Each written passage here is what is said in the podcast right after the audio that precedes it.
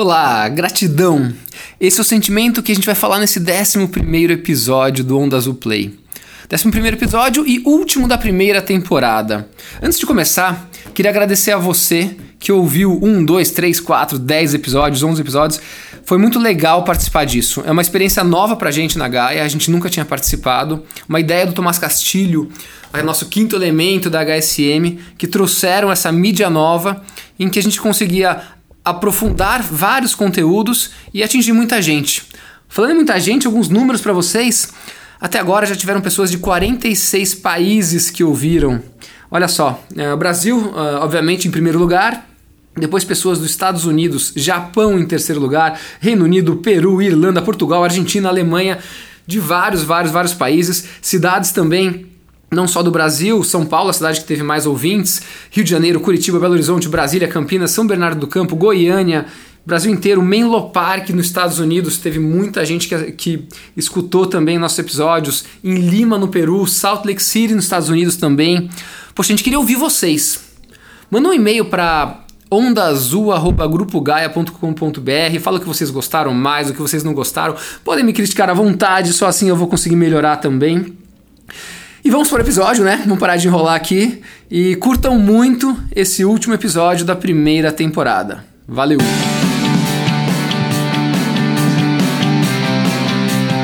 Começa agora o Onda Azul Play do Grupo Gaia, podcast by HSM.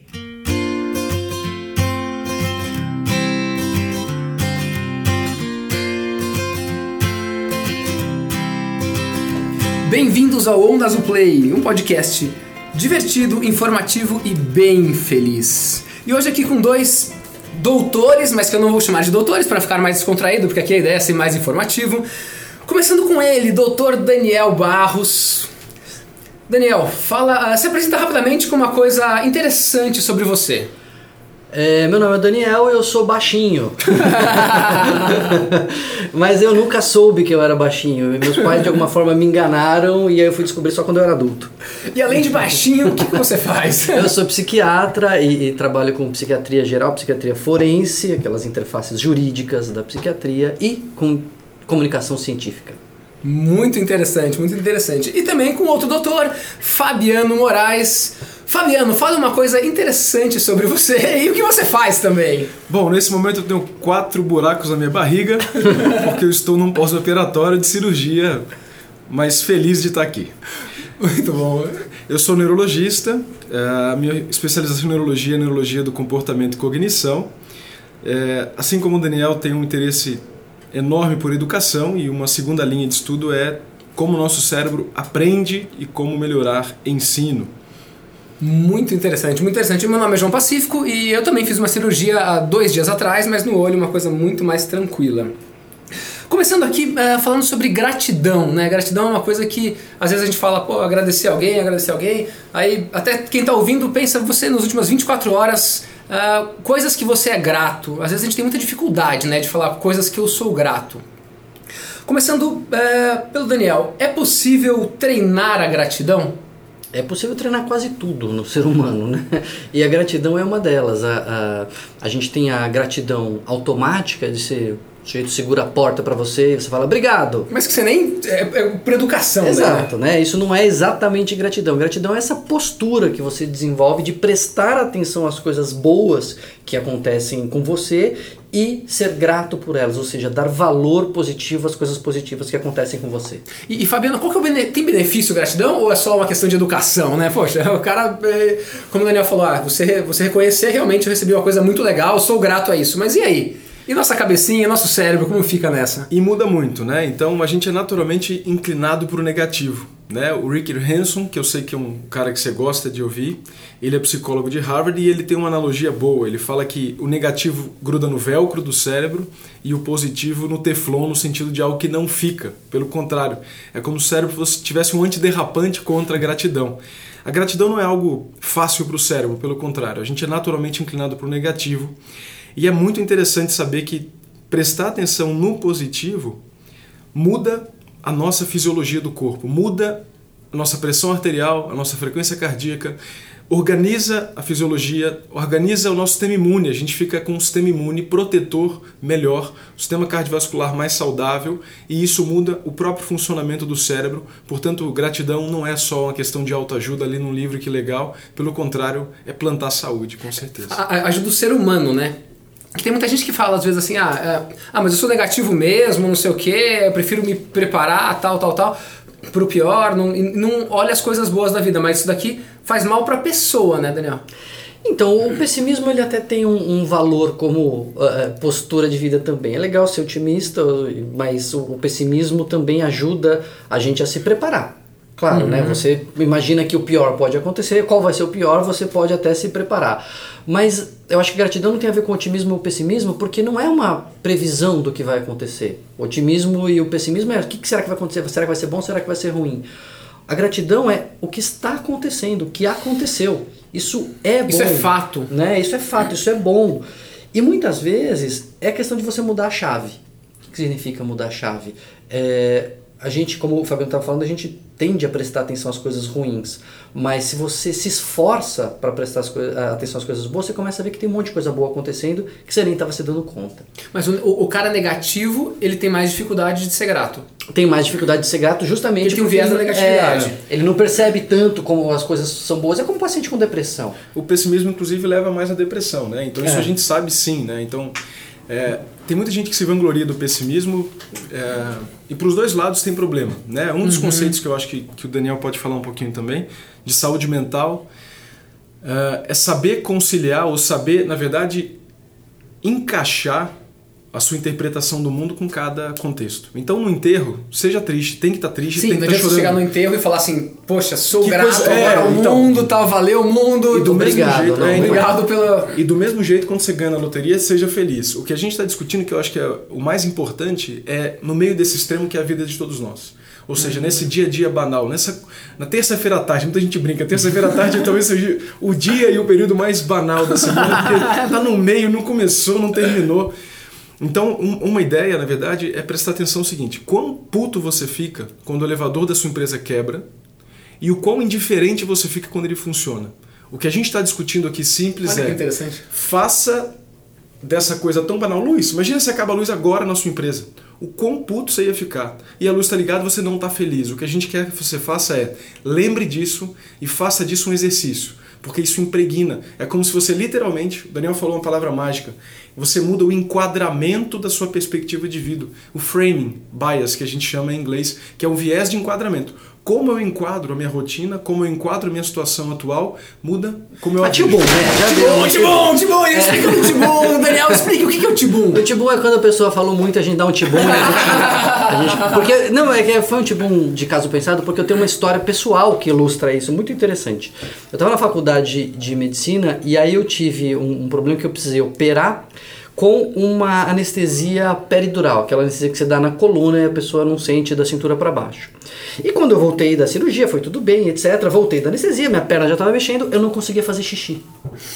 Eu não conseguia fazer xixi e foi dando vontade de fazer xixi, eu não conseguia fazer xixi e foi dando desespero, uma dor, uma dor na bexiga e tal, não sei o que, até que a enfermeira veio e teve que sondar até que ah, o reflexo voltasse. Naquele dia eu falei, rapaz, a gente faz xixi todo dia, a gente nem percebe que privilégio é Olha fazer xixi, né? E hoje, vira e mexe, eu tô fazendo xixi, eu lembro assim de agradecer por esse privilégio que a gente nem sabe que tem, a não ser quando perde. Eu né? tenho um caso parecido também. Eu fiz meu estágio opcional no, no final da residência em neurologia na ACD. Né? É, e aí, um dos, dos pacientes que tinha paralisia cerebral e ficava na cadeira de roda me perguntou assim: O senhor corre? Aí eu falei: Corro. Ele, ah, que bom. Aí eu, por que que bom? Porque você pode. Aí eu falei: Caramba. Né? E aí, toda vez que alguém. hoje Eu, eu corro, continuo correndo. Claro que agora, depois da cirurgia, eu, eu tive que parar essa semana. É, mas quando sempre alguém me pergunta por que, que você corre, eu falo porque eu posso. As pessoas não entendem nada, né? Quando Nossa, eu falo isso. isso é bem forte, Mas né? então, e é isso, na verdade. Então, por que, que você pode. ser- Por que, que você tem que lutar pela gratidão? Porque você pode. É esse o privilégio que a gente está discutindo. A vida é um privilégio, não te deixem fazer pensar diferente. Independente da perspectiva, e aí nós como cientistas, a gente às vezes parece ter uma perspectiva bem pesada da vida. Sim. Independente da perspectiva, mesmo que vocês, por exemplo, mesmo que a gente discuta que a vida não passa de um fenômeno químico, físico, etc., mesmo assim, a gente está aqui agora na Gaia discutindo isso é um baita de um privilégio.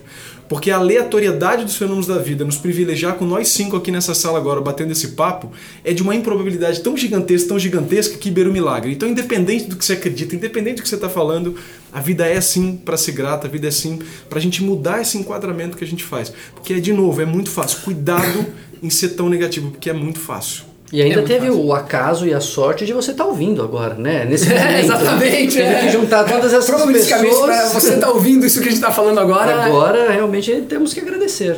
Nossa, sensacional que você falou. Isso daqui é como a gente ah, acaba não reconhecendo as coisas que acontecem na nossa vida diariamente, né?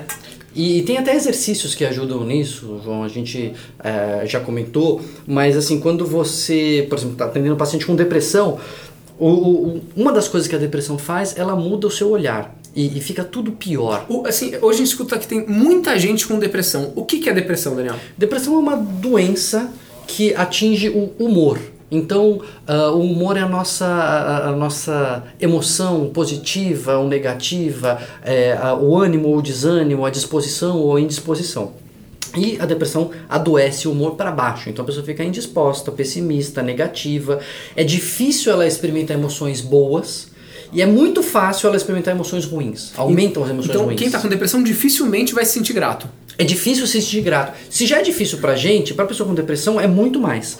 Só que isso vira um ciclo vicioso. Porque a pessoa só fica vendo as coisas negativas, porque ela tá com esse olhar é, alterado, e aí ela começa a ver que ela realmente devia estar triste mesmo. E isso vai O perpetuando a depressão. self-fulfilling prophecy, né? Profecia autossustentada.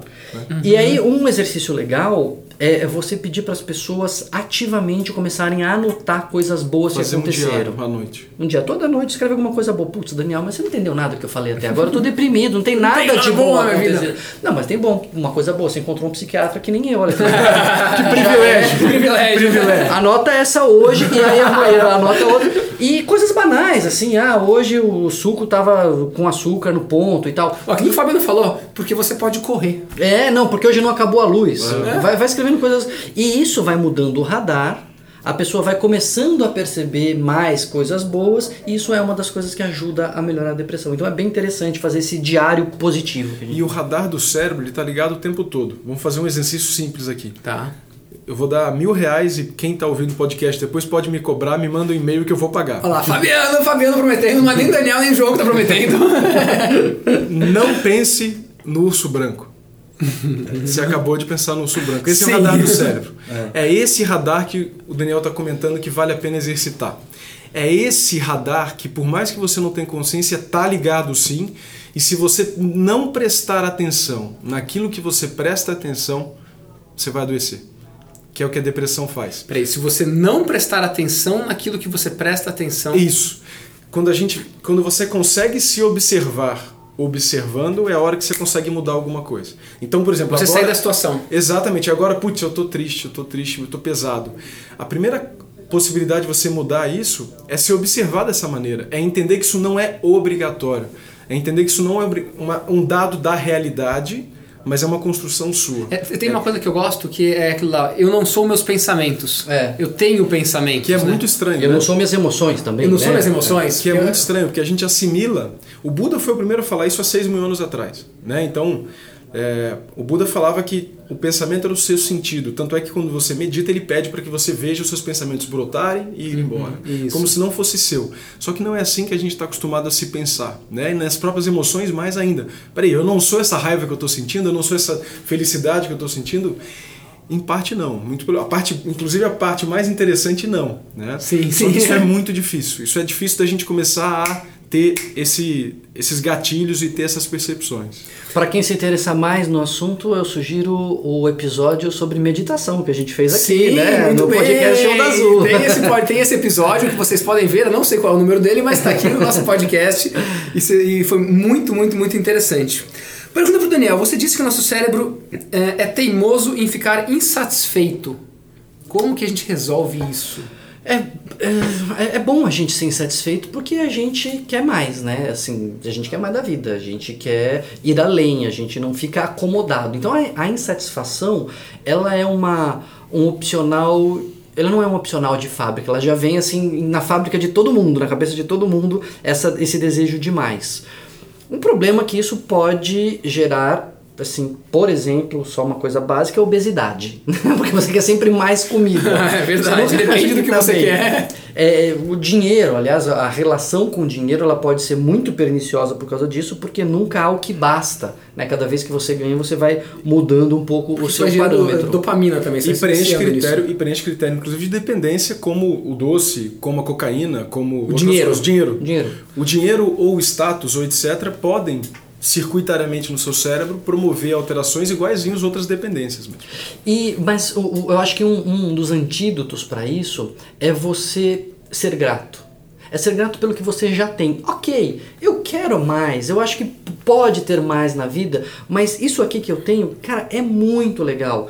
Me satisfaz muito. Isso pode ser um antídoto, ou pelo menos um- um- uma, um- uma forma de contrabalancear essa insatisfação exagerada que a gente tem. Né? Você olhar e falar assim: tá bom, eu podia ter um carro melhor, cara, mas Olha esse carro, obrigado por esse. Que bom que eu tenho esse carro. Ou eu podia ter um carro, mas eu não tenho carro, mas eu posso andar. Olha que beleza. Exatamente. Né? E- ou eu não posso andar, eu estou numa cadeira de roda, mas eu estou vivo. Porque a gente dá as coisas como dadas, né? É, dado isso. Isso. O Confúcio tem uma frase ótima, eu indo pro, pro Oriente de novo. Ele fala assim: para ser feliz, basta querer ser o que és.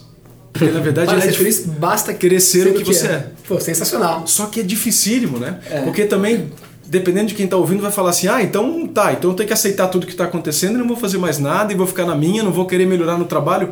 Ninguém tá falando isso. Não, são coisas diferentes. Uma é você é, ser grato e estar feliz, outra é você querer evoluir. Exatamente, Claro. perfeito. E, e não tem nada de errado, aliás. É, é saudável a gente querer Sim, evoluir. sim, né? sim, o, problema faz é, parte. o problema é você ser dominado por isso. Né? E aí você se torna escravo da ganância. Atropelado, É. né? Agora, muita gente que está ouvindo aqui provavelmente tem filhos ou vai ter filhos. Pergunta para Fabiano: punição funciona? E daí quero que vocês. E a segunda pergunta vai ser para vocês em colocarem gratidão nisso tudo. Tá, então na verdade a gente sabe, é incrível como parece que sim, mas na verdade não, né?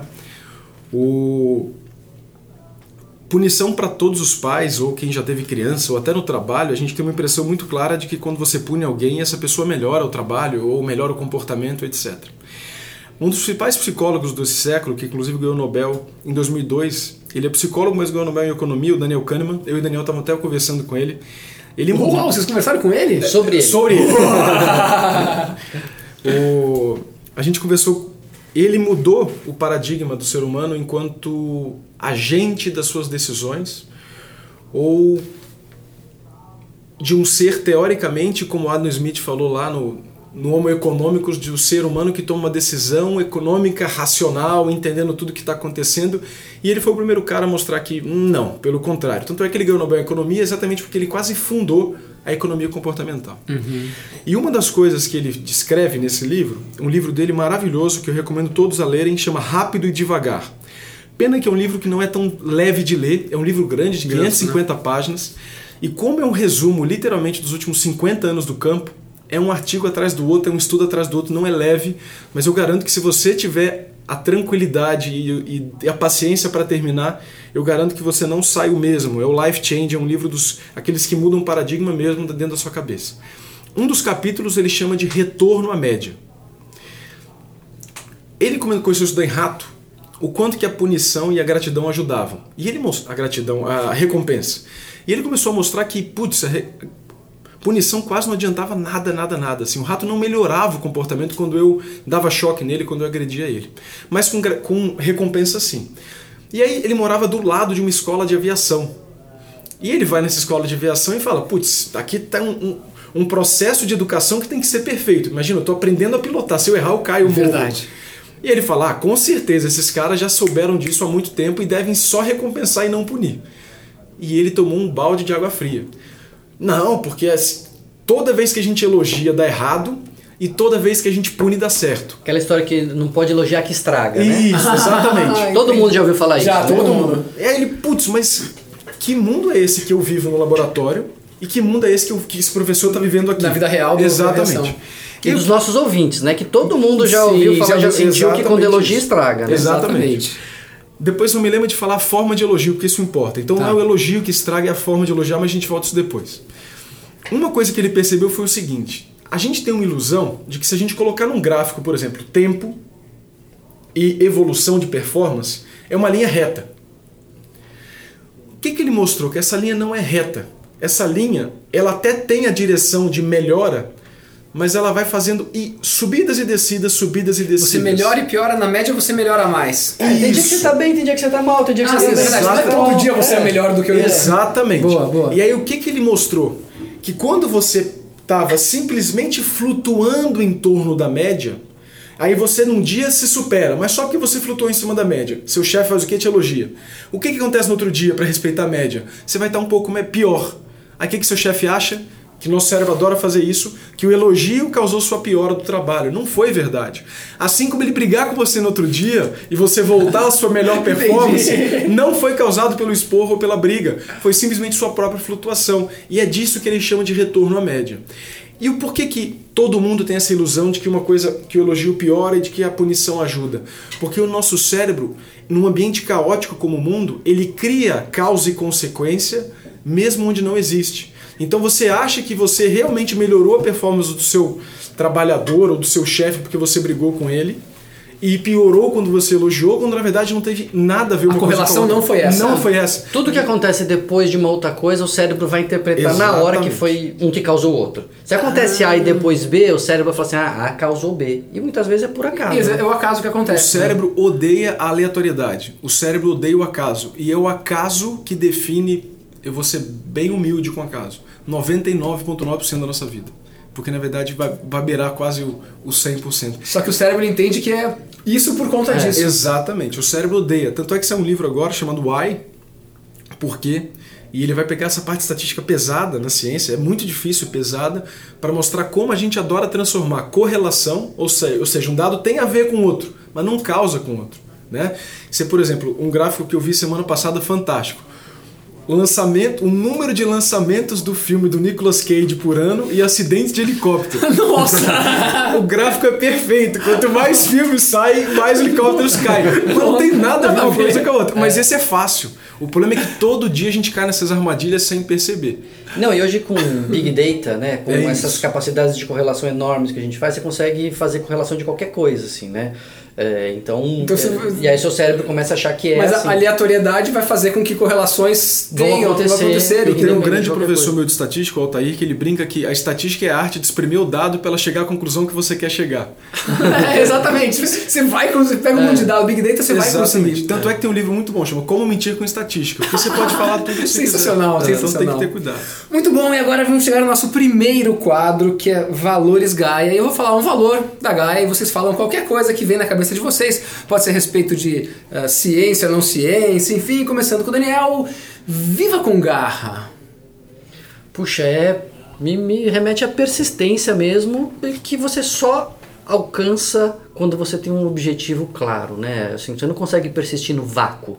Então você vai ter garra, você vai ter persistência quando você tiver É importante ter o tem objetivo. um objetivo, e tem uma, o objetivo é uma motivação. E essa motivação, é, só para aprofundar um pouquinho mais, ela vai ser muito mais eficaz quanto mais interna ela for. Se a sua motivação for externa, for, ah, vou fazer porque estão dizendo que, ela vai ser uma motivação bem frágil. É, se ela for uma motivação interna, eu estou fazendo porque eu entendi que é bom, ela é melhor. Agora, se você realmente gostar daquilo, se a Tesão. motivação for o seu, realmente o tesão, aquilo que te motiva, que você gosta de fazer, aí, Aí ninguém tira. né? E aí você vai ter garra pra fazer aquilo acontecer. É isso aí. Quem quiser entender melhor o que se guia, tem um exercício muito legal num livro que chama Garra, da Angela Duckworth, que é uma psicóloga brilhante, estudou com Seliman, que é do Florescer, etc. A Angela Duckworth tem um livro chamado Garra, e um dos capítulos do livro é sobre como, entre aspas, descobrir qual é o seu propósito. E ela usa um exercício bem legal. Quando você tiver. Pergunta-se por quê. Então, por que que você faz isso? Para aquilo. Por que que você veio para aquilo? Quando a resposta sua for porque sim, ou porque é ele mesmo, essa é a sua prioridade. Então, por exemplo, para que que você trabalha? Pelo dinheiro. Mas por que que você quer ganhar dinheiro? Para sustentar minha família. Para que que isso a família? Porque eu os amo. Por que que você ama eles? Porque eu os amo. Então, a sua prioridade máxima O amor da sua é família. o amor da sua família. E aí Ponto. você vai, tipo. E o resto são as hierarquias intermediárias e a partir daí é importante porque esse exercício simples, porque aí fica fácil de entender o que, que importa na prática. É para que, que eu estou lutando? É pelo amor da minha família. Então, se esse emprego me satisfaz aqui, mas eu estou sofrendo demais porque eu não consigo dar esse amor para a família, eu tenho que pensar o que, que eu estou Teve fazendo. uma vez que eu fiz um exercício ah, que foi isso daqui. Eu coloquei todo mundo na sala, daí eu falei, pô, quais são as, as metas desse trimestre e tal, desse ano, não lembro o que foi. Aí eu falei, agora todo mundo escreve no papelzinho por quem você vai conseguir isso daqui.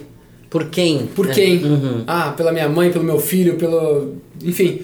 E daí pra pessoa escrever isso aqui e guardar. Então, para que ela. é, é, não, não, não tinha visto o, o livro da Angela ainda, mas é, é mais ou menos isso daqui, né? Por quem que você faria isso daqui? Daí você vai ter. é, você se motiva internamente por, por alguém que É. realmente é importante pra você. A cenourinha tem que estar dentro e não fora, né? Você ficar correndo Sim. atrás de cenourinhas fora de você, uma hora cansa. E agora o valor para o Fabiano, um valor da Gaia sorria e faça sorrir o que vem na sua cabeça.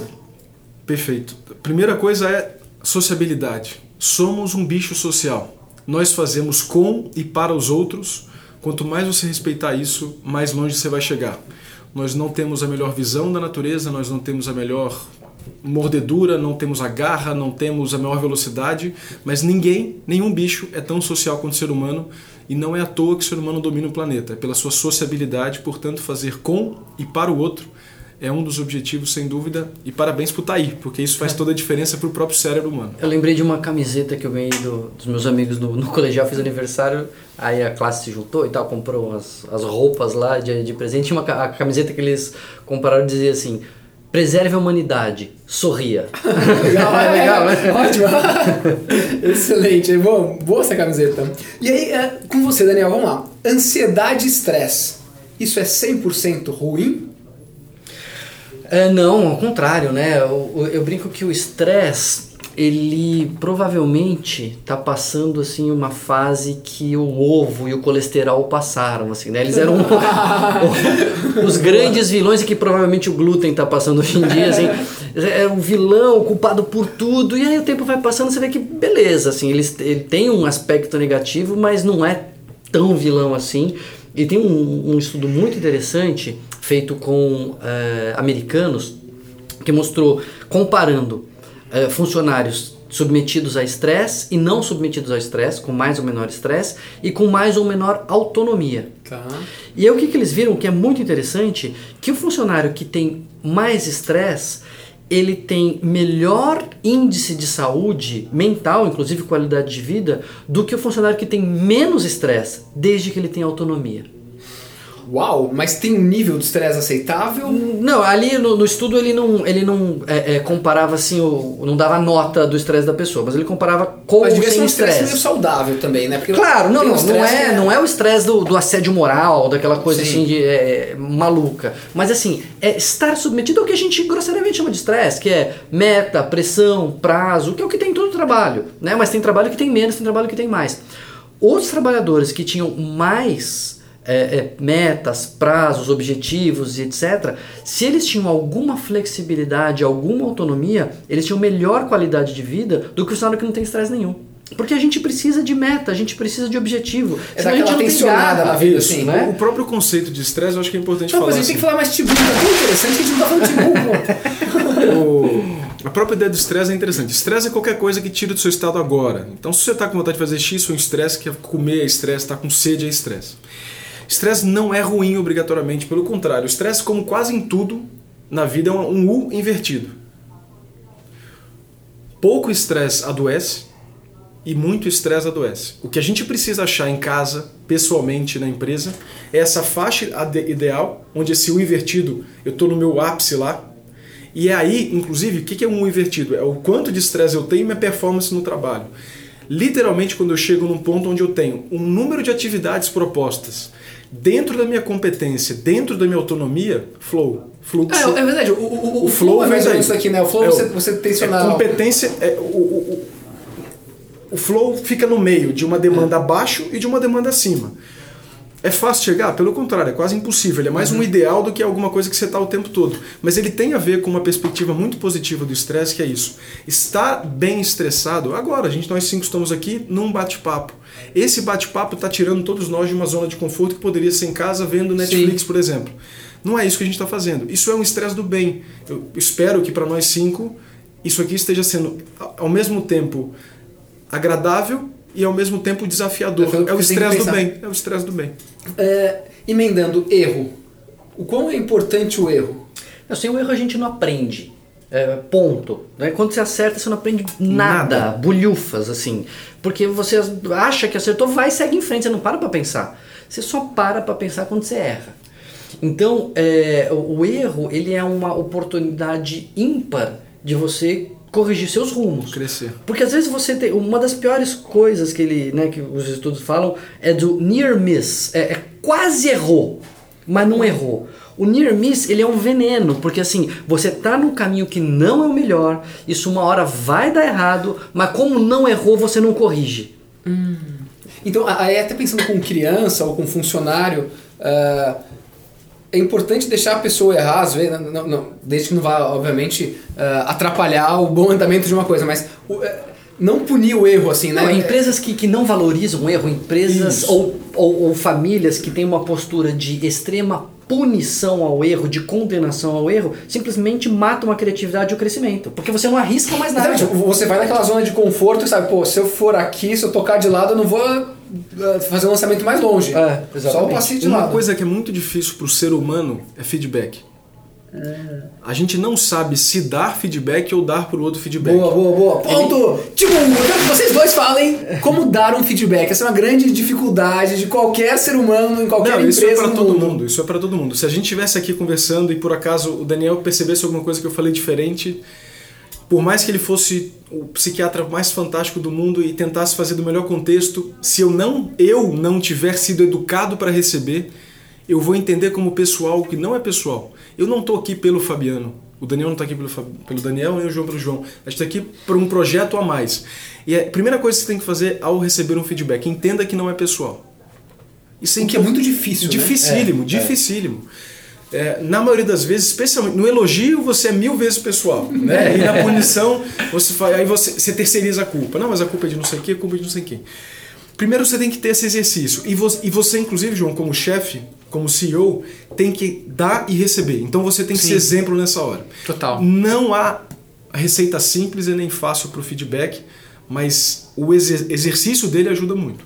É, não, e eu acho que uma das primeiras formas de dar feedback é justamente lembrar as pessoas com delicadeza que não é pessoal. Né? Então você começa a falar assim, olha, Mas não, não é, é, exato. ó, não é pessoal. Não, eu não estou falando de você. Agora tem uma, uma, uma outra psicóloga bem interessante, a Carol Dweck, que tem um livro chamado Mindset, que ela diferencia o mindset de crescimento do mindset fixo. Rígido. E, e no mindset fixo ou rígido, as pessoas entendem que a gente é o que é. Nossa inteligência é fixa, Eu nossa competência é fixa. é. Ou eu sou. Eu sou. Eu, tenho- eu sou.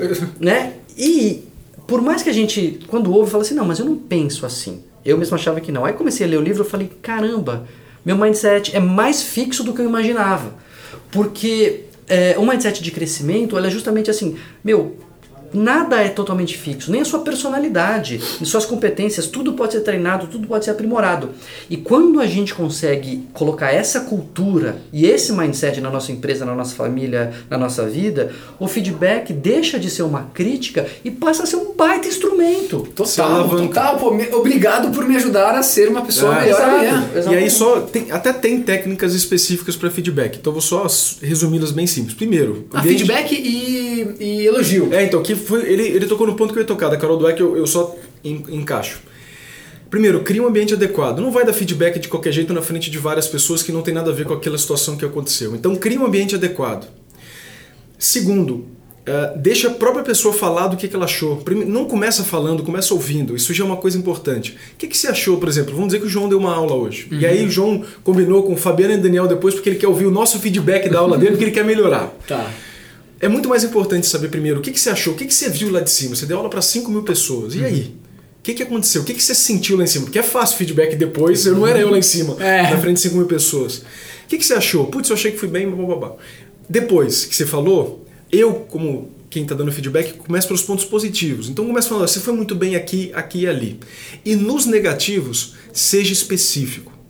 Não fala foi ruim. Foi ruim o quê? Não ajuda nada falar que É. foi ruim.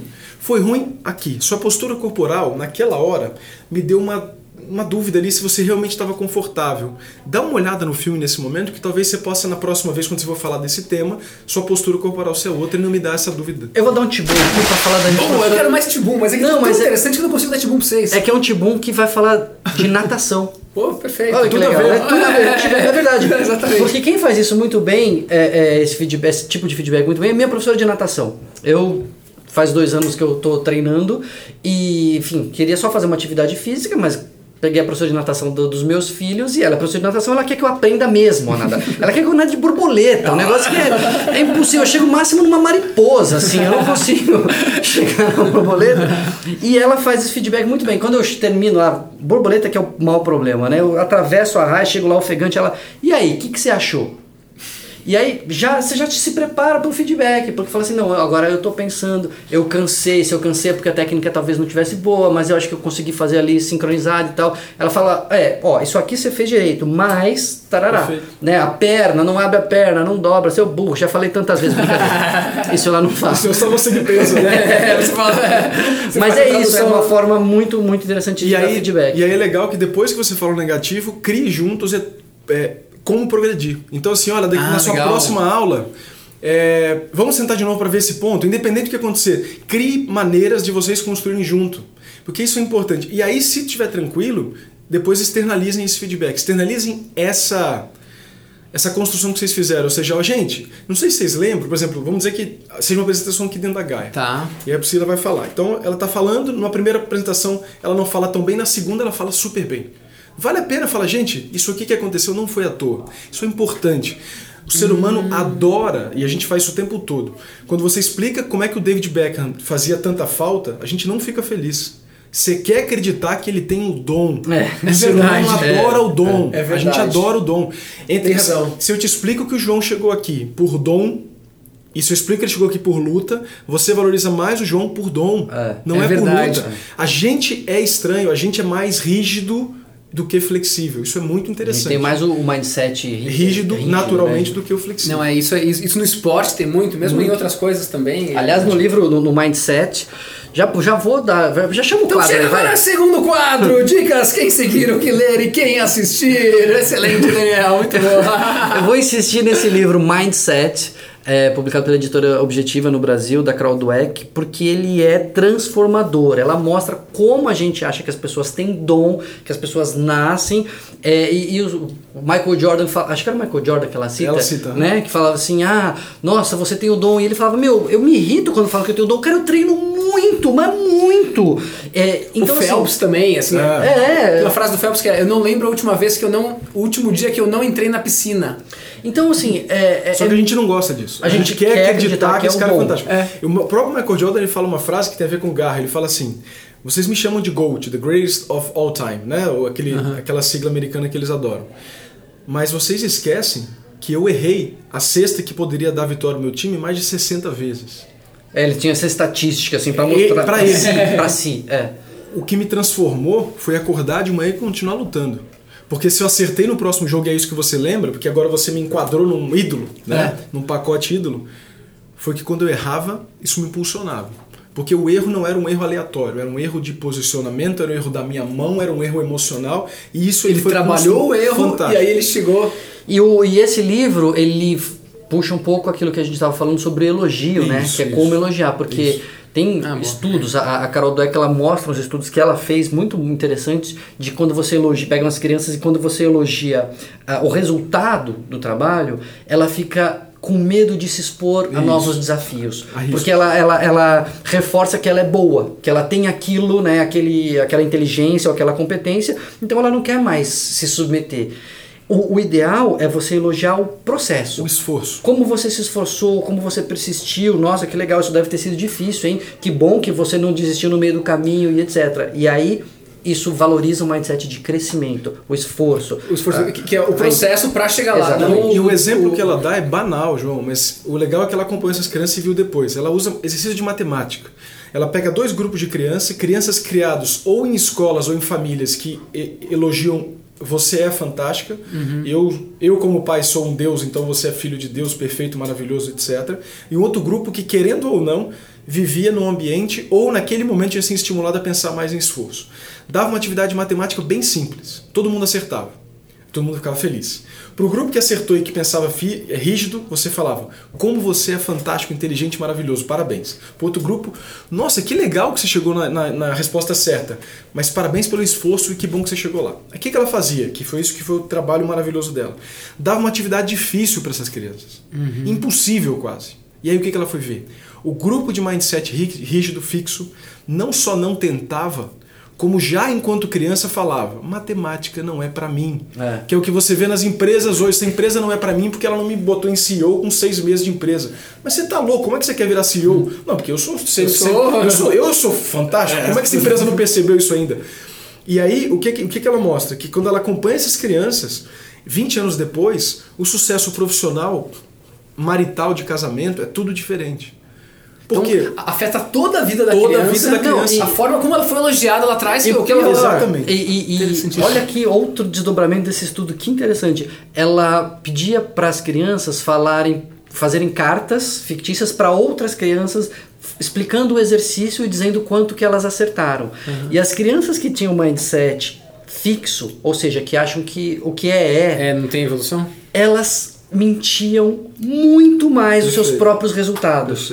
Porque elas veem o valor no resultado. Não no esforço. E não no esforço. Então, se elas não tinham meio não conseguido, importa. elas mentiam muito mais do que as crianças que tinham acertado, enfim, é, a mesma coisa, por- mas é que estavam valorizando o esforço e não só o resultado.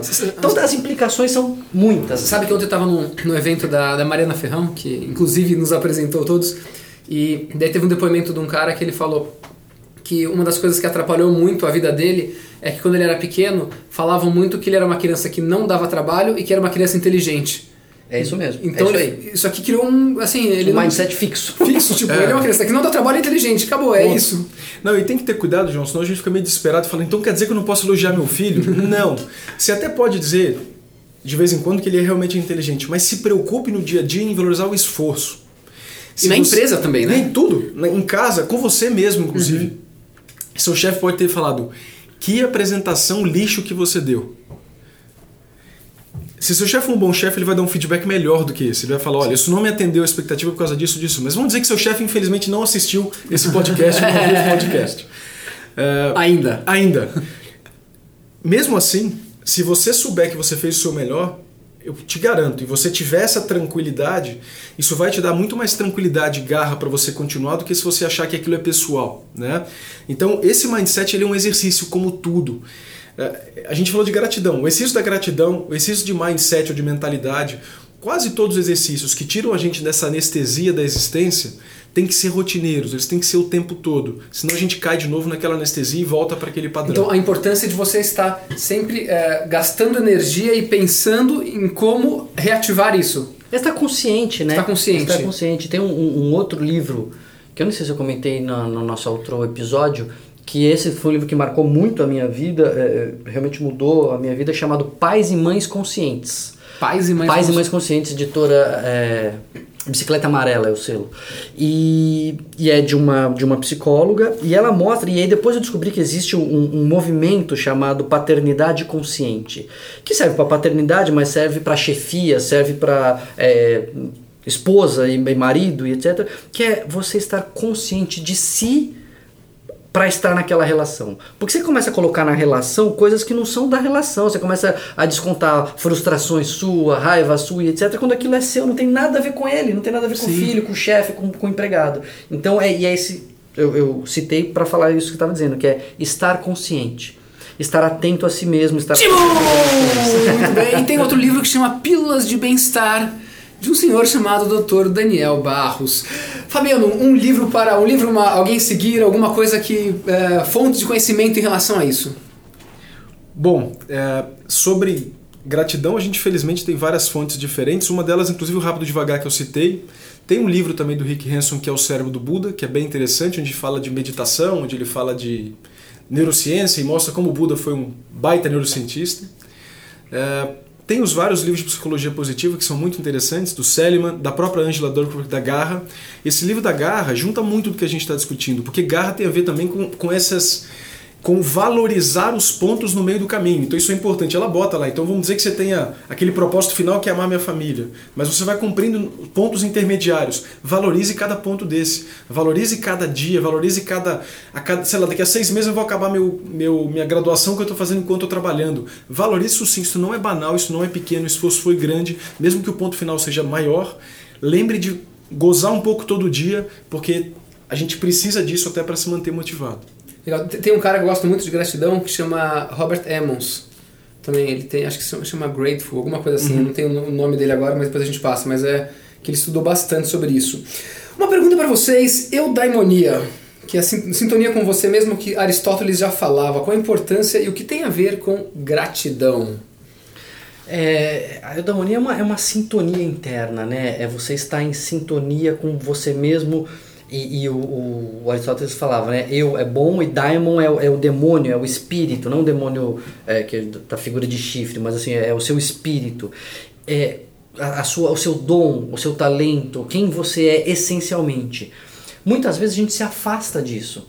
A gente, por coisas da vida, por pressões do emprego ou porque pressões externas, etc., você vai querer agradar os outros e tudo mais você se afasta de quem você é, da sua essência.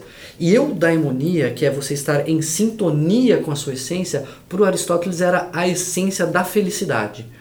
Então, é, você não consegue isso sem estar atento, sem estar consciente daquilo que você é, daquilo que você tem, daquilo que você é, é, enfim, nasceu para fazer. Nem todo mundo vai encontrar, tá? Às vezes a pessoa tá ouvindo e fala... E tudo bem, né? Não, é, Sim. às vezes a pessoa fica aflita, meu Deus, mas eu não sei qual é a minha missão de vida. Ok, não tem problema. Mas se você sabe, vai atrás, porque senão você vai ficar infeliz.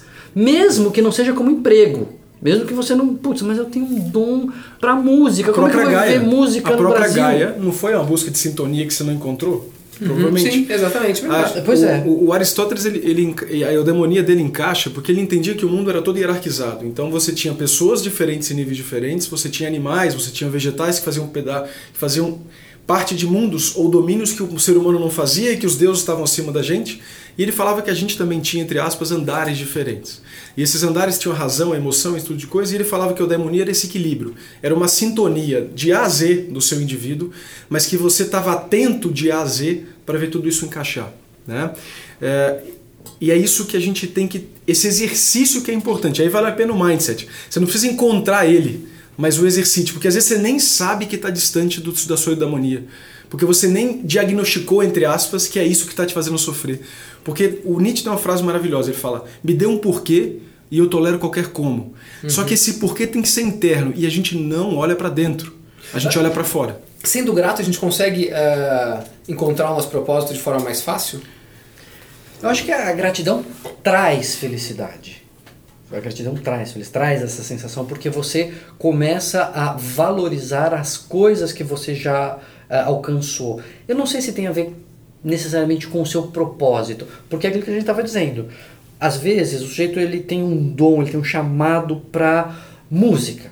Ele gosta de fazer os outros felizes tocando, mas ele acha que não consegue fazer isso no Brasil. Ok, vai trabalhar, vai ser caixa do supermercado e tem um trabalho voluntário com música. E aí você uhum. vai ser grato pelo seu trabalho que te de possibilita... caixa que possibilita você exercer o seu dom e fazer as pessoas felizes. Então, a gratidão é nesse sentido que eu acho que ela pode te colocar no caminho certo. Muito bom, muito bom. E vamos para o nosso terceiro quadro, que é o momento Sorria e Faça Sorrir. Então, piada sem graça para as pessoas uh, se distraírem agora tal. Então, tem uma piada aqui que, como vocês dois são doutores tal, vamos ver se vocês sabem, essa piada é bem sem graça mesmo, tá? Que é como as enzimas se reproduzem. As enzimas? Não tem ideia. É bem, é bem fraquinha, tá? Fica uma enzima da outra. bem fraquinho, bem fraquinho. E por que o elefante não pega fogo?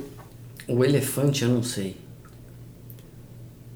porque ele já é cinza. E vamos para continuar aqui, vamos continuar. Muito fraca, muito fraca essas duas piadas. Vocês têm alguma piada bonitinha, engraçada, Você sabe por que, que o, o, o gato mia pra lua, mas a lua não mia pro gato, né? Não, não. É porque astronomia. Pô, deixa eu pensar agora. assim de súbito é difícil. É, pois é. Não, tem uma horrorosa, mas já que todo mundo. Por favor, por favor. Ah, não, uma horrorosa, porque essas, essas foram muito boas, né? Foram... Vai baixar o nível Nossa, agora. Essa vai. O que que uma nuvem disse pra outra? Não sei. Não vem, não, hein? sensacional, sensacional. O... Voltando aos nossos temas. Vamos lá, gratidão. Dizem que você escrever um jornal da gratidão é melhor do que você pensar um jornal da gratidão. Por que raios isso acontece? Pelo mesmo motivo que escrever um diário sobre o seu dia para a memória é melhor do que só pensar sobre a memória. Quando a gente escreve, a gente organiza, a gente de, dura mais tempo e você ativa sem querer e querendo áreas uh, do cérebro que tem a ver com essa atenção que a gente está descrevendo. Às vezes pensar sobre gratidão pode ser uma coisa dois segundos. Ah, tá bom, eu fui feliz por causa disso, disso, disso. Acabou. Quando você para para escrever, você primeiro vai estar tá mais atento, é, utiliza outros circuitos no cérebro Hum. e mais interessante, é, isso é bem, o cérebro é bem bizarrinho nessa hora. Ver escrito é mais impactante do que ouvir ou do que ouvir a voz interna.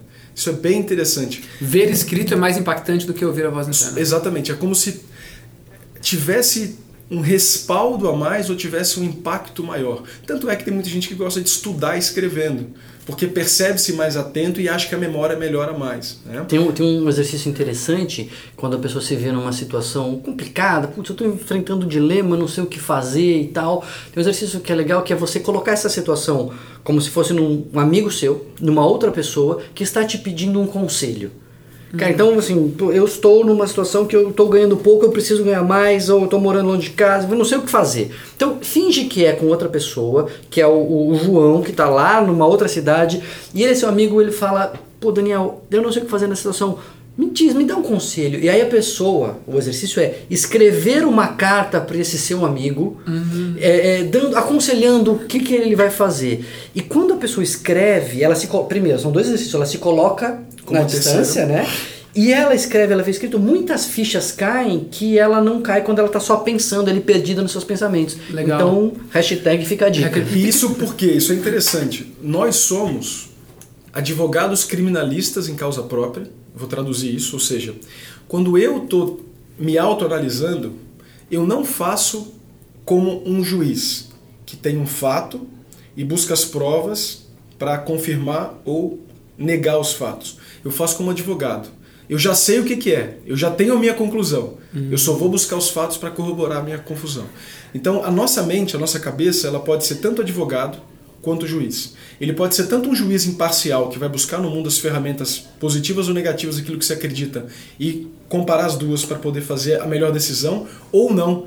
Já tomar a decisão, já decidir e só buscar no mundo Só- aquilo que interessa, aquilo que você já fechou na bolha. Quando você faz isso, é como se você, ju- como se você deixasse, deixasse o juiz entrar em cena e não só o advogado. A gente é muito ruim, e aí o feedback é por isso. A gente é ótimo, isso é fato, a ciência mostra. Nós somos ótimos para dar conselhos para outras pessoas e péssimos para se Ah, é autoajudar. E o que o Daniel está falando é exatamente isso. Você dá- Torne-se juiz É, e não advogado. Vai pra terceira pessoa pra É você isso. dar um conselho pra você. É o role-playing que a gente chama às vezes, que é só mudar o papel. Tem estudo que mostra que é diferente é, digitar ou escrever à mão? Ou. É, eu não sei, na Não verdade eu sei, não sei também. também não sei. Eu, eu, eu vou falar que se meu feeling é que no fundo não faz tanta diferença. Por quê? É, tem estudos mostrando que você anotar aula no computador ou à mão faz diferença. Você anotar à mão, você vai lembrar mais se você, para anotar à mão, presta mais atenção. Se você presta a mesma atenção para digitar, ou digitar ou anotar, não faz diferença. Hum, o, o- o esquema está na atenção. Na atenção, tá. Então, é. É, isso eu- tem que ter cuidado aí, porque a atenção é um recurso limitado, né? Talvez a atenção Uhum. seja o capital cerebral mais escasso e mais ignorado por todos nós, né?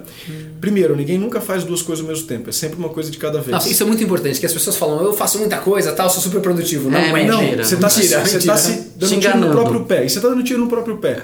Você está sobrecarregando o sistema que não vai dar conta.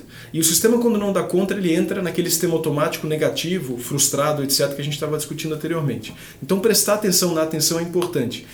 Minimize distrações, isso é uma coisa muito importante. Assim. Se você não precisa checar o WhatsApp de 15 em 15 segundos. E não precisa? Não, Não precisa, precisa. exatamente. checa ele de hora em hora, por exemplo. Né? Só checa de hora em hora. Não precisa, o mundo não vai acabar Não vai acabar. hora. Né? É, e, por exemplo, tem um trabalho maravilhoso que mostra como é que a nossa inteligência muda com a presença ou não do celular. Esse trabalho chama Brain Drain, ou seja, ralo do cérebro, que é o celular. Ele deixa o celular desligado, desligado em cima da mesa, desligado debaixo da gaveta ou desligado fora da sala e mede em testes a sua capacidade de inteligência.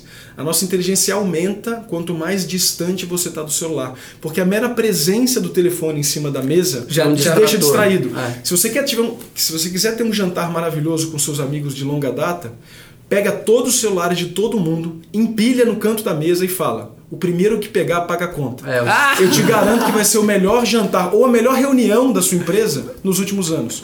Porque o celular é destruidor de atenção, de motivação, de propósito. Aqui, aqui na Gás também tem um carregador de celular fora da sala que diz o seguinte: a separação pode ser traumática, mas é boa para todas as partes. O celular carrega e a reunião flui. Olha que legal. Perder o celular hoje já é a segunda fobia mais importante nos Estados Unidos, só perdendo para falar em público. E é mais do que a morte, inclusive. Ah, não. Tá? O celular. Tem gente que tem, inclusive, existe um fenômeno que, seja- que se chama membro fantasma. É quando eu, eu tenho um membro amputado e eu sinto esse membro amputado mesmo ele não estando mais lá. Existe o celular fantasma. Quando o celular fica no meu bolso e ele não tá, eu sinto vibrar. É. E eu vou dizer que eu sinto, porque o meu celular fica no meu bolso e de vez em quando ele não tá, eu sinto ele vibrar. Então isso é muito comum. Ele, a gente já é um ciborgue no sentido conceitual, a gente já está grudado na máquina o tempo todo. O Daniel usa óculos, isso é um ciborgue. O óculos não faz parte da. da, Eu da- usava até dois dias atrás também. Então isso Ao tem relação contrário do. Fabiano que não usava a sua vesícula. Sensacional. E é por isso que eu tô com quatro furos. Né? Sensacional. Eu, eu né, estimulo aqui um. Eu li um paper do. Acho que era do Seligman, de uma turma, que daí falava, falava algumas intervenções que você faz, e uma delas era a da visita da gratidão. E aí eu comecei a estimular as pessoas da Gaia, mas estimular assim, quem quisesse e tal, faria a visita da gratidão e depois explicava para os outros. E foi sensacional. O que, que é a visita da gratidão? Você vai lá e escreve uma cartinha pra alguém, eu escrevi uma cartinha pro Daniel, por várias coisas que ele foi muito legal comigo. Aí eu vou um dia, marco com ele, não falo o que é isso, Ah, vou na casa dele e leio essa cartinha pra ele. Pô, De Daniel, agradecimento. De agradecimento. Pessoalmente. Pessoalmente, você fala pessoal, você prepara antes, você fala pessoal. Teve uma pessoa que fez comigo, inclusive, achei super emocionante, de verdade. E, e vendo a- a- a- os depoimentos de quem fez também, de quem fez a visita, essa- e nesse paper ele mostra que tem um pico de felicidade muito grande. E é incrível, e é incrível. E tem um caso que é engraçado do Filipinho, que eu sempre conto assim também, que o Filipinho ele tem uma tatuagem gigantesca de uma, de uma coruja, aqui na. Então aquele cara todo meio heavy metal e tal. Ele tem um, um amigo dele que chama, acho que Nébias, mas eu chamo de Tebas, sei lá, tipo, que é um cara super roqueiro, tal, tal, tal. Imagina o Filipinho, chega um dia, escreve uma carta super bacana, toca a campainha, aí o Tebas, Tebias, lá, abre a porta assim, e daí ele chega, pô, tem uma carta pra você, daí o Tebias fala assim, não vai dizer que você vai se matar, né? Não, não, vou fazer a visita da gratidão, que a minha empresa está estimulando e tal. E falou que depois eles começaram a conversar e chorar. Imagina os dois roqueiros É. pô, emocionados, tal, Emocionados tal, tal. tá né? É super legal, é um pico assim que, pô, é, que você cria um vínculo muito forte. E uma nisso, coisa né? boa pro cérebro, surpresa, ninguém faz isso. Você não vai. Quando, tanto é que tem pais e mães, irmãos, irmãos, você sabe, a visita do familiar é para pedir coisa. Né? É, Nunca- visita pra, pra É, pra, é pra ou dividir problema para pedir coisa. Você inverter essa lógica é fantástico, brilhante. E, o- e realmente o, o- o impacto, eu não lembro se eu coloquei no Pílulas de Bem-Estar. Eu acho que eu citei, mas eu não, se eu não citei, eu li para fazer o livro Pílulas de Bem-Estar. Eu vi esse paper e realmente os resultados na qualidade de vida, sensação de felicidade, bem-estar, etc., são tremendos e duradouros. assim. Então é, é, estimulamos que realmente façam-se as cartas de gratidão às pessoas. É, não, é muito bacana. Uma coisa que eu comecei a fazer esse ano também, ah, em alguns momentos, né, não sempre, nesse mês especificamente estou fazendo, é mandar e-mail é, pessoal de gratidão para pessoas da empresa. Mas óbvio que tem que ser uma coisa muito pessoal, assim. Não adianta falar assim, ah, valeu por tudo. Não. tipo, ah, tal Desculpa pessoa- qualquer coisa. É, não. Poxa, obrigado porque aquele dia você fez isso, isso, isso, foi muito bacana, tal, tal, tal. É, é legal, daí você vê as respostas. Nossa, que bacana chegar na empresa e receber isso aqui, fiquei emocionado, saber o que responder e tal. É muito legal esse, isso daqui, né? Você cria um vínculo com as pessoas, né? E, e- e o fantástico é que se a gente cria ciclos viciosos na depressão, no pessimismo, na ingratidão, a gente cria virtuosos com gratidão. E a gratidão legal dela tem um trabalho muito bonito na PNAS, que é uma revista bem importante nossa, que ele mostra o, como que a gratidão naturalmente se liga a outras emoções positivas, de empatia, de compaixão, é, de capacidade de se colocar no lugar do outro, que vem a questão da empatia, da capacidade de propósito, como essas coisas vão se autoalimentando Positivamente. positivamente. Uma pergunta, o que é o processo irônico? Processo irônico eu acabei de fazer, o urso, urso polar. Ah, entendi. O urso polar é o processo irônico. Quem, fe, é, quem descreveu isso era um, era um professor de Harvard, que ele já faleceu. Ele tinha um laboratório que chamava Mind Control Lab, Laboratório de Controle. Nossa! é o Daniel Wenger, que, que ele tem um livro que fala sobre ah, a ilusão do Esses livre-arbítrio. Daniels todos aí. O né? Daniel é um nome perigoso. né? Daniel Wegner. E ele tem um livro que chama Free Will is an Illusion. O livre-arbítrio é uma ilusão, onde ele vai mostrar, por exemplo, nessa frase dele, não pense no urso polar, como é que você cai numa armadilha do seu próprio cérebro. A analogia que ele faz, que é bem legal, que estava começando isso, ele fala que é como se fosse um sistema de antivírus do seu computador. Então você joga, não pense, não, não pense no solar, no, no urso polar, desculpa. Ele fala como é que é o urso polar, blá, vou atrás, né? Então o nosso cérebro, a gente tem que prestar atenção nisso, por quê? Porque a consciência, isso é uma coisa importante falar, ela quer ganhar o Oscar de atriz principal, mas ela não passa de uma coadjuvante bem, bem ralezinha. Olha só. E isso é importante porque senão a gente dá importância demais para a razão. E aí eu não quero fazer um não quero dizer que razão e emoção não são a mesma coisa, mas sim, tem áreas de cérebro diferentes, tem coisas diferentes, mas é importante para a gente entender que por mais que você seja só você, no seu, na sua complexidade, na sua universalidade, não duvide o quanto que esses pesquisadores fantásticos mostram o que a gente tem de universal, mostram o que a gente tem de comum. E na grande maioria das vezes, aquilo que é comum e nos faz bem é contra-intuitivo. Não parece benéfico logicamente. E é por isso que duvide sim da sua própria lógica e confronte sempre ela quando você vir, por exemplo, informações ricas de conteúdo como a gente está comentando aqui. Porque a gente com certeza falou de várias coisas que confrontaram suas certezas. E nessa hora, se você deixar esse cérebro que não é racional lidar com isso, ele vai se refugiar na própria bolha. Fure bolhas. É isso que faz a gente crescer. Feedback é uma delas, por exemplo. Nossa, muito legal. E aí, com isso, você consegue ter uma mentalidade de crescimento para evoluir como ser humano, né? Para ser, pra ser mais feliz também. Sem dúvida. Que é o que todo mundo quer, né? Evoluir e fazer de nós mesmos pessoas melhores para viver no mundo melhor. né? Uma pergunta agora, curiosidade para vocês dois, começando com o Daniel. É, vocês sabem muita coisa do, do cérebro humano. É, vocês são perfeitos?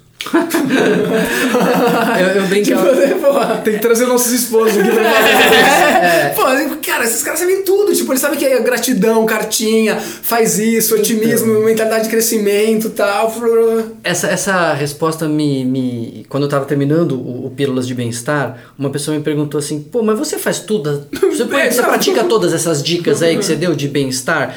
Eu falei o seguinte: isso aqui não é um livro de culinária. livro de culinária é assim: cada receita que tá lá foi testada 300 vezes. Se você fizer igualzinho tá no livro, você vai ter o bolo igualzinho o cara fez, o, cozinheiro fez.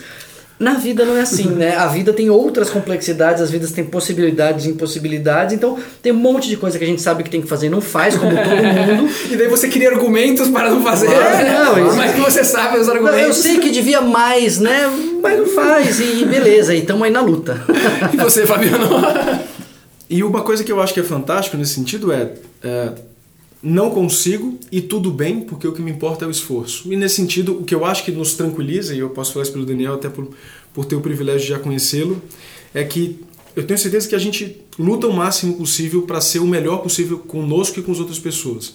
Isso pode e deve ser suficiente para deitar à noite no seu travesseiro e dormir tranquilo. Eu dei o meu melhor. Eu dei o meu melhor. É isso aí. Muito bacana. Bom, queria agradecer a vocês dois, foi sensacional, passou muito rápido esse papo. E para terminar, duas coisinhas. Uma, cada um falar o que faz sentido na sua vida e depois passar os contatos para quem quiser entrar em contato, assistir YouTube, eh, podcast, Facebook, como as pessoas podem ter mais conteúdos de vocês. Que faz sentido na sua vida, Daniel? Eu acho que uma coisa que faz sentido é a busca do sentido, né? Então é, é talvez é uma coisa que a gente nunca vai encontrar, mas você sempre tem que estar atrás. E uma coisa que para mim, né, pessoalmente faz muito sentido é uh, família, né, relacionamento. É você realmente cuidar das pessoas. E óbvio, a, a empatia é maior com quem está mais próximo. A gente tenta ampliar os nossos círculos de empatia, mas quem está próximo acaba sendo mais é, é, alvo da nossa empatia. Isso traz muito, eu acho que traz muito sentido. Amigos, fazer amigos, ter uma rede de relacionamentos significativos. Não precisa ser grande, mas precisa ser significativo. Então, a família e amigos próximos. E eu acho que isso dá sentido para a vida. E quem quiser acompanhar, enfim, os meus principais conteúdos eu coloco no Facebook, que é Daniel Barros Psiquiatra, Daniel Barros Psiquiatra, ou no Instagram Daniel M Barros. Muito bom, muito bom, Fabiano. O que faz sentido? O que faz sua vida ter sentido? Isso aqui é um exemplo para mim fantástico. Assim, eu tenho um, um, um prazer gigantesco de estudar o cérebro, né, de estudar essa a máquina mais complexa do universo.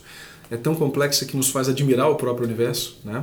Os números são gigantescos, assim como o nosso universo, tanto é que vários físicos, o próprio Stephen Hawking falava do cérebro, do universo, etc. É, divulgar esse conhecimento, então, para mim, conversar sobre o cérebro e conversar coisa boa, coisa séria, coisa que agrega, eu acho fantástico. E é muito legal o que vocês fazem, que vocês conseguem traduzir para o leigo a ciência. Né? Então eu acho que isso aqui para mim é uma prática espiritual, literalmente. Para mim eu não, eu não tenho religião formal, é, mas isso aqui para mim é uma prática fantástica nesse sentido, porque eu consigo congregar com outras pessoas. É, uma parte da minha vida que é muito rica e que é divulgar a ciência, que é falar sobre ciência, falar sobre o cérebro, que eu acho que e aí uma coisa fantástica que eu tenho certeza que estimula o Daniel também. A gente não só não sabe tudo, como nunca vamos saber tudo. E ótimo. E fantástico isso. Porque a resposta certa seria muito sem graça, a resposta única seria muito sem graça. É, então me sinto um privilegiado, grato por estar aqui, grato por conversar sobre esse cérebro que eu tenho o privilégio, assim como o Daniel, de trabalhar no consultório, em hospital universitário e de bater esses papos maravilhosos aqui também. Bom, quem quiser saber um pouquinho mais, basta me procurar, Fabiano Molim de Moraes, no YouTube também é, tem bastante material, alguns até da Casa do Saber, onde eu dou aula, e, e tem alguns vídeos gravados também. É, mas é basicamente isso. Tem os e-mails também, fabianomoulinho.com. Eu fico à disposição também. Quem quiser tirar dúvida, conversar um pouquinho, estou sempre aberto. Legal, muito obrigado, muito obrigado por você que escutou todo esse tempo, foi sensacional, aprendi um montão. E assim terminamos nossa primeira temporada do Onda Azul Play, um podcast divertido, informativo e bem feliz. Foi um enorme prazer dividir esse conteúdo com todos vocês. Muito obrigado especialmente à HSM, que foi a idealizadora do projeto. Se você tem críticas, sugestões, nomes de pessoas para a segunda temporada, mande pra gente ondaazul@grupogaia.com.br e aguardem logo logo novidades da segunda temporada que vai ficar mais legal ainda. Valeu!